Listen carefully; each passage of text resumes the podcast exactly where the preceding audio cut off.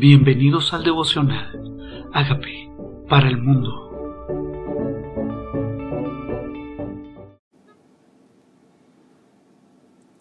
Hechos capítulo 1, la promesa del Espíritu Santo. En el primer tratado, o Teófilo, hablé acerca de todas las cosas que Jesús comenzó a hacer y a enseñar hasta el día que fue recibido arriba después de haber sido de haber dado mandamiento por el Espíritu Santo a los apóstoles que había escogido, a quienes también después de haber padecido se presentó vivo con muchas pruebas indubitables, apareciéndosele durante cuarenta días y hablándoles acerca del reino de Dios. Esto va para Teófilo. Algunos estudiosos dicen que Teo, Teo es Dios y, Teófilo amado, o el amado de Dios está escrito para el amado de Dios o Teófilo era una persona. ¿El que quiere hablarle a este que ama a Dios? Dice, después de haber dado mandamiento por el Espíritu Santo que había escogido. A él también dice, se les apareció a más de 40 personas juntas, decía primera de Pedro. Y dice a muchos, a más de 400, con muchas pruebas indubitables. Muchas pruebas indubitables.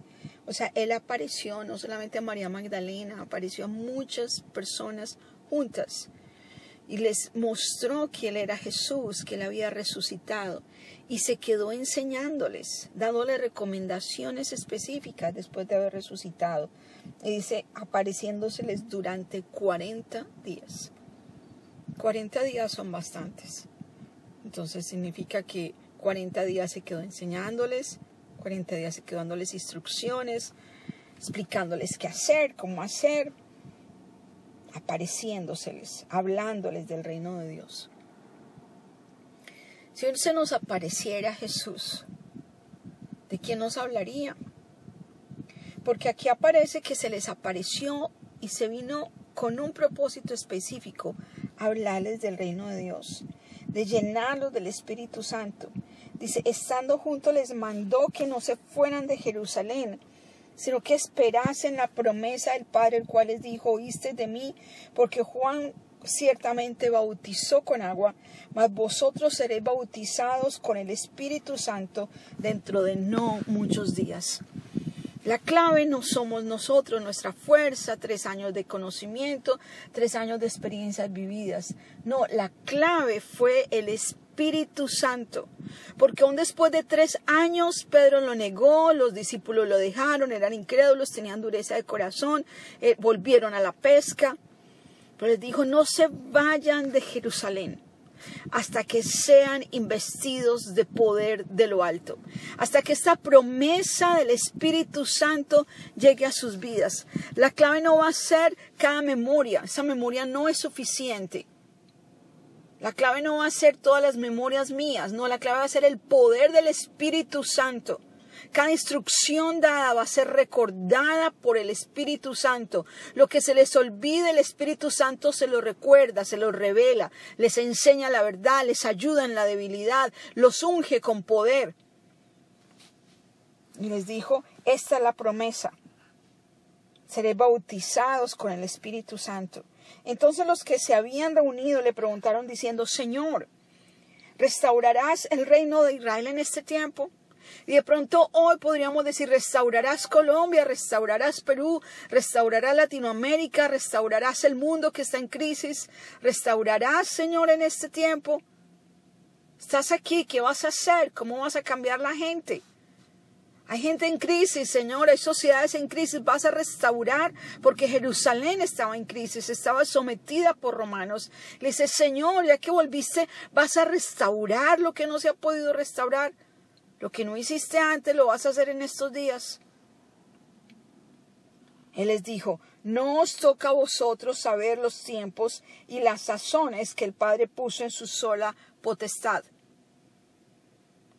Pero, la clave está aquí, pero recibiréis poder cuando haya venido sobre vosotros el Espíritu Santo, y me seréis testigos en Jerusalén, en toda Judea, en Samaria y hasta lo último de la tierra.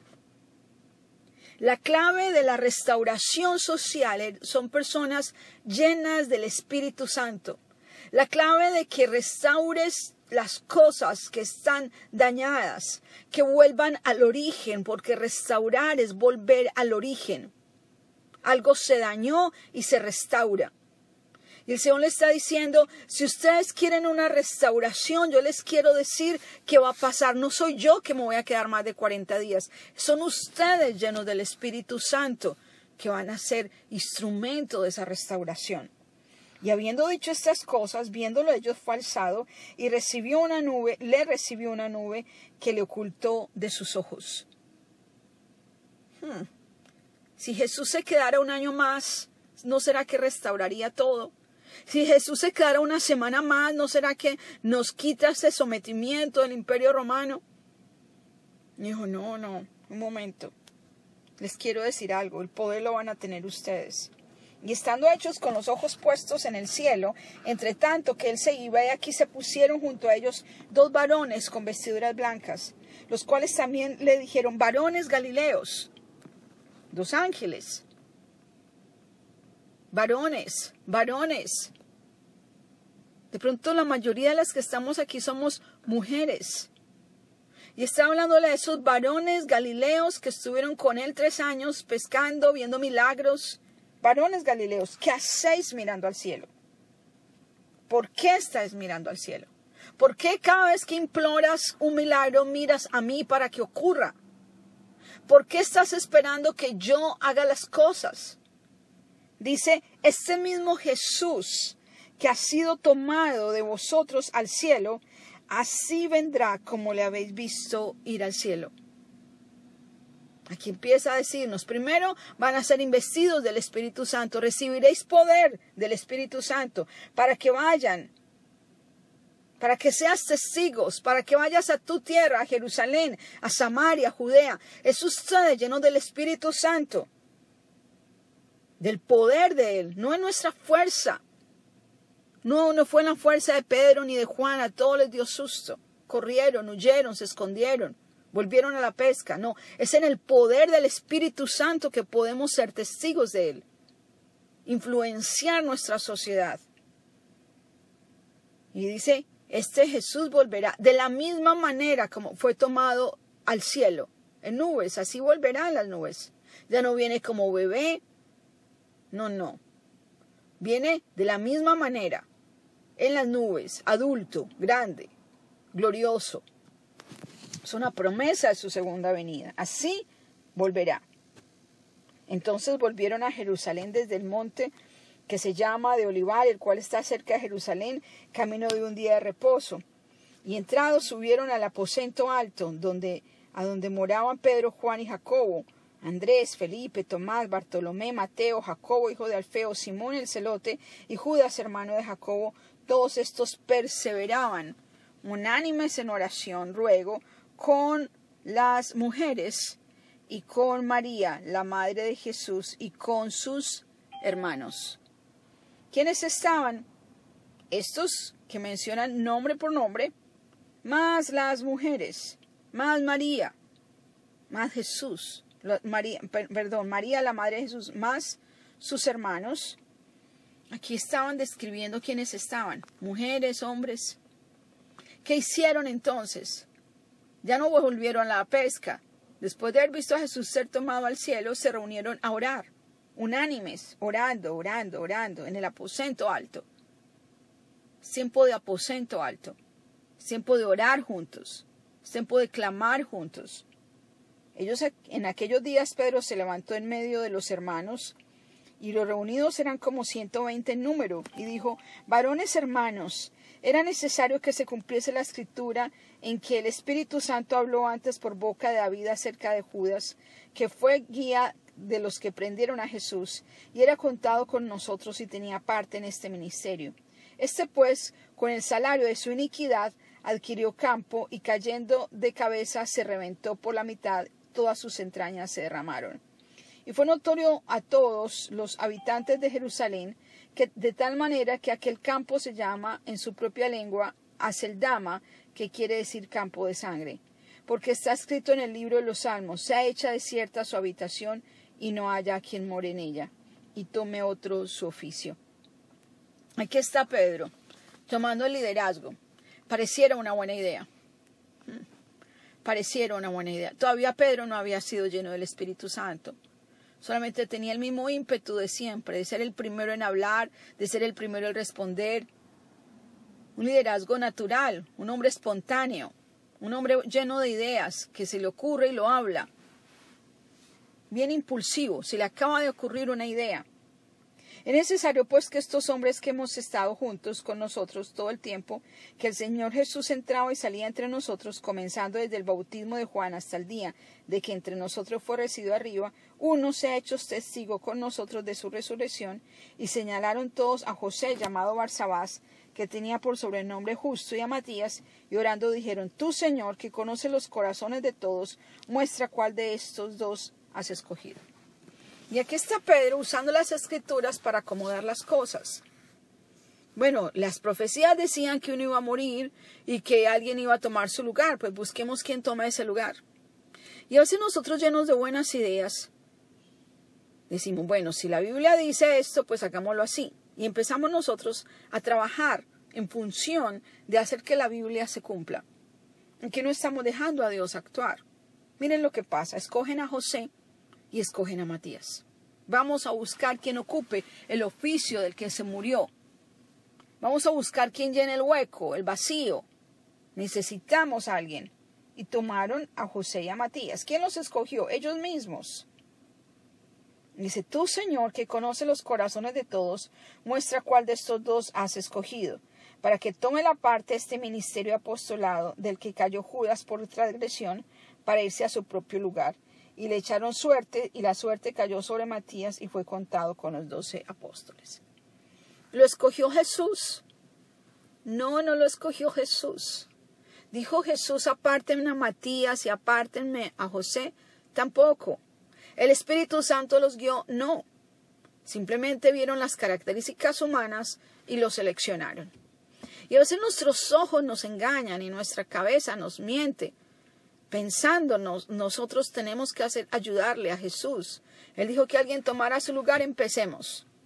¿Acaso Dios les mandó esa instrucción después de durante 40 días? ¿Acaso les dijo busquen quien reemplace a Judas? No está escrito eso. No está en ninguna parte. Les dijo quédense en Jerusalén. Esperen la venida del Espíritu Santo. Sean testigos de mí. Ustedes once. Matías no se vuelve a mencionar en ninguna otra parte porque Dios sí tenía ese número 12, que era Pablo. Saulo llamado, llamado Saulo, que Dios le cambia el nombre por Pablo, que perseguía y mataba a cristianos. ¿Era la característica del que nosotros en nuestros ojos escogeríamos? Seguramente no. Pero nosotros, Dios que conoce los corazones, Pedro lo dijo, Dios tú que conoces los corazones, conoce los corazones de todos, muestra cuál de estos dos ha escogido. ¿Y por qué le ponemos a, Dios a escoger entre esos dos? Si Él es soberano lo que Él quiere hacer. ¿Por qué limitamos la acción de Dios? ¿Por qué nos dejamos guiar por nuestra propia sabiduría y nuestra propia prudencia? Matías no hizo lo que hizo Paulo, lo que hizo Saulo de Tarso. Jamás la unción y el poder que iba a tener aquel que ni siquiera ellos podían encontrar entre ellos, porque luego se convierte en un perseguidor de cristianos. Y a veces nosotros de verdad nos dejamos engañar cuando tomamos decisiones, las tomamos por Dios y no dejamos que Él actúe. No esperamos sus momentos. No lo hacemos en la llenura del Espíritu Santo, lo hacemos en nuestra fuerza, en nuestra capacidad y no le damos lugar a la provisión de Dios que ya tenía listo quien iba a ser somos llenos de buenas ideas. Y nos toca decirle al Señor, Señor, ¿cuál de estas buenas ideas viene de ti? ¿Cuál de estas buenas ideas no viene de ti? Nos ha dicho el Señor que nos movamos en cierta dirección o nuestra impulsividad que nos está llevando en esa dirección. Somos nosotros mismos. Ese liderazgo que tomamos y esa acción y ese ímpetu para hacer ciertas cosas viene de Dios o de nuestra propia, nuestra propia intención. Y es donde nuestro deseo nos toca arrodillarnos y decirle, Señor, estos deseos vienen de ti, estos planes vienen de ti. ¿Soy yo la que me estoy dejando presionar por los demás a tomar esta decisión o esta decisión viene de tu espíritu? Porque Pedro El liderazgo que Dios le dio a, Pedro fue después de que fue lleno del Espíritu Santo, no antes. Aquí solo lo estaban esperando. Aquí estaban actuando en su fuerza, aquí estaban actuando en su carne, orando, orando, pero el Espíritu Santo no había descendido aún. Orando, pero el Espíritu Santo no los había guiado aún. Entonces, yo les invito hoy a que le pidamos al Espíritu Santo que esa elección de ese sucesor, a veces nosotros tratando de llenar vacíos, a veces tratando de buscar quién es, cómo es, nos aceleramos a los tiempos de Dios. Nos aceleramos en el momento que no es, con las personas que no es, y luego nos dejamos nosotros ver que eso no era exactamente lo que nosotros estábamos esperando. No era lo bueno, no era lo agradable, no era la voluntad de Dios, no era lo perfecto. ¿Qué nos queda de esto? De Hechos capítulo 1. Primero, queremos que el mundo sea restaurado. Entonces pensamos, la solución es que se levante uno nuevo, la solución es que otro llegue, la solución es que llegue otro líder. Y el Señor está diciendo, no, la solución es que tú seas lleno del Espíritu Santo. La solución no es que otro se añada, no, yo hasta con pocos puedo cambiar el mundo. La solución no es que otros se levanten y arreglen las cosas. La solución es que tú, lleno del Espíritu Santo, comiences a hacer tu parte y vayas a Jerusalén, a tu Judea, a Samaria, que tu influencia comience a crecer, que sigas tocando vidas, que sean tus palabras llenas del Espíritu Santo usadas, porque uno me manda a poner los ojos en otra persona me está diciendo tú, haz tu parte. Lleno del Espíritu Santo, vas a ser un instrumento para que las cosas sean restauradas. En nuestro lugar, en nuestra esquina, en nuestro rincón del mundo, donde Dios nos puso, en nuestra Jerusalén, en nuestra Capernaum, en nuestra Samaria. Ese mensaje puede llegar incluso desde ahí hasta lo último de la tierra. Y dejar de mirar al cielo para que Dios haga, Dios haga las cosas eso me dice, si yo mira al cielo para que yo envíe mi espíritu. Y tú lleno del Espíritu Santo, deja que el Espíritu de Dios te use. Señor, aquí estamos, con incapacidades, con limitaciones, a veces impulsivos como Pedro, con motivaciones equivocadas, creyendo hacer lo correcto. Hoy morimos a nuestros deseos, a nuestras estrategias, para que sea tu estrategia Morimos en nuestros planes para que sea tu plan. Hoy te entregamos nuestra vida para que, Señor, no sea simplemente usado nuestro conocimiento, no nuestra propia prudencia, no nuestra propia estrategia, sino tu estrategia, tus pensamientos, tus planes. Hoy nos sometemos a ellos. Pero queremos decirte que no queremos ir solos, sino que no queremos movernos si no seamos llenos del Espíritu Santo. Hoy llénanos de tu Espíritu. Hoy danos, danos de tu poder. Hoy danos de tu gracia. Hoy, Espíritu de Dios, bienvenido a tomar el lugar. Bienvenido a llenarnos. Bienvenido a, a que sea tu unción, tu sabiduría, tus palabras, tu dirección en mi vida. Hoy muero yo para que crezcas tú. Y te entrego mi vida para que fluyas con poder a través de mí y que me permita llegar donde tú quieres que llegue, hablar donde tú quieres que hable, decir lo que tú quieres que yo diga. Te entrego mi ser, Señor. Te doy gracias por este Hechos 1, con la promesa de la restauración de nuestras naciones. Hoy levanta a tus creyentes en cada nación del mundo. Llénalos de tu espíritu, llénanos de tu espíritu y que seamos parte de esta restauración de todas las cosas. Gracias por tu palabra. En el nombre de Jesús.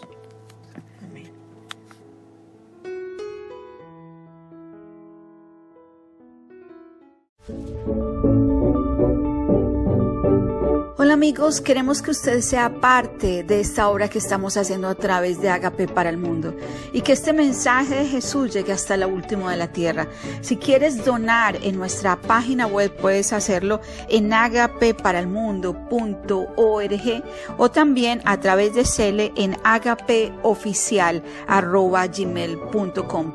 Dios bendiga tu generosidad.